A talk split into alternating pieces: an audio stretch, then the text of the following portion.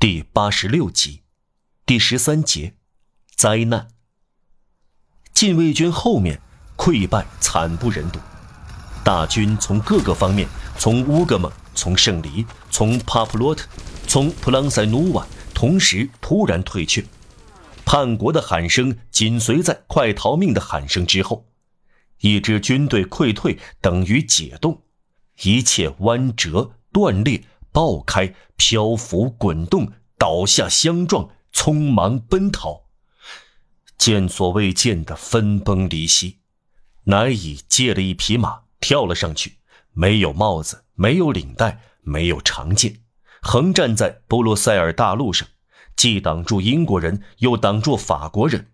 他竭力留住大军，呼唤着他，侮辱他，想抓住溃逃，他无能为力。士兵们避开他，喊道：“南一元帅万岁！”杜吕特的两个团惶惶然的往来奔突，仿佛在骑兵的马刀和坎普特、贝斯特、帕克和里兰特各旅的射击之间摇来摆去。最糟糕的混乱局面就是溃败，朋友们为了逃命互相残杀，连队和营队互相火并，夺路而逃，这是战场的惊涛骇浪。洛伯在一端，雷伊在另一端。在浪涛中浮荡。拿破仑徒劳地以剩下的禁卫军组成拦截的墙，他徒劳地做出最后的努力，投出他的骑兵警卫连。吉奥在维维安面前退却，凯莱曼在汪德勒面前退却，洛伯在布劳面前退却，莫朗在皮尔兹面前退去，多蒙和苏贝威克在普鲁士的威廉亲王面前退去。吉约率领皇帝的骑兵连倒在英军龙骑兵的脚下，拿破仑追赶着逃兵，训话、催促、威胁、恳求。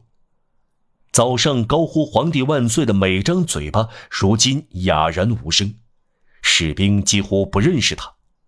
普鲁士的骑兵刚到，冲上来，飞驰而至，刀砍、刺戳、斧劈、杀戮、歼灭。马车飞驰，炮车奔逃，辎重兵解开弹药车，骑上马逃掉。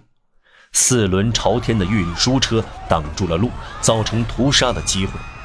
大家互相挤压，互相践踏，从死人和活人身上踩过去，胳膊乱推乱搡，令人炫目的一堆堆东西塞满大路、小径、桥梁、原野、山岗、山谷、树林。四千人的奔逃，把这些地方塞得满满的。叫声、绝望、背包、枪支乱扔在黑麦地里，用剑来开路，不讲什么战友，不讲什么军官，不讲什么将军，难以形容的恐惧。泽坦随意砍杀法国，狮子变成了麋鹿。这次溃逃就是如此。在格纳普。法军谋划杀回马枪，对抗一阵，阻止溃退。罗伯集结了三百人马，在村口筑起障碍，但普鲁士人第一阵射击，法军又开始逃跑。罗伯被抓住了。今天，在离格纳普几分钟的大路右边一座破砖房的旧山墙上，依然看得见这阵射击的痕迹。普鲁士人冲进了格纳普。无疑因这样轻易获胜而变得疯狂，追杀的场面十分残忍。布吕歇下令格杀勿论，罗盖做出了残杀的榜样。凡是给他送来普鲁士俘虏的法国榴弹兵，他都以死论处。布吕歇超过罗盖。青年禁卫军的将领杜埃斯姆退到格纳普一间店的门前，把他的剑交给了一个杀人兴起的轻骑兵，后者夺过剑来。杀死了俘虏，胜利以屠杀战败者结束。惩罚吧，既然我们代表历史，老布吕歇将声誉扫地。这种凶残使灾难达到顶点。绝望的溃逃，掠过戈纳普，掠过四壁村，掠过哥斯利，掠过弗拉斯纳，掠过沙尔勒罗瓦，掠过图安，直到边境才停止。唉，谁这样逃跑呢？是大军。这样惊慌失措、惶恐万状，历史震惊不已的骁勇无比毁于一旦，难道没有原因吗？不，一只巨大的右手在滑铁卢投下了阴影。这是决定命运的一天，超人的力量确定了这一天，因此那么多人吓破了胆，因此那些心灵高尚的人束手就擒。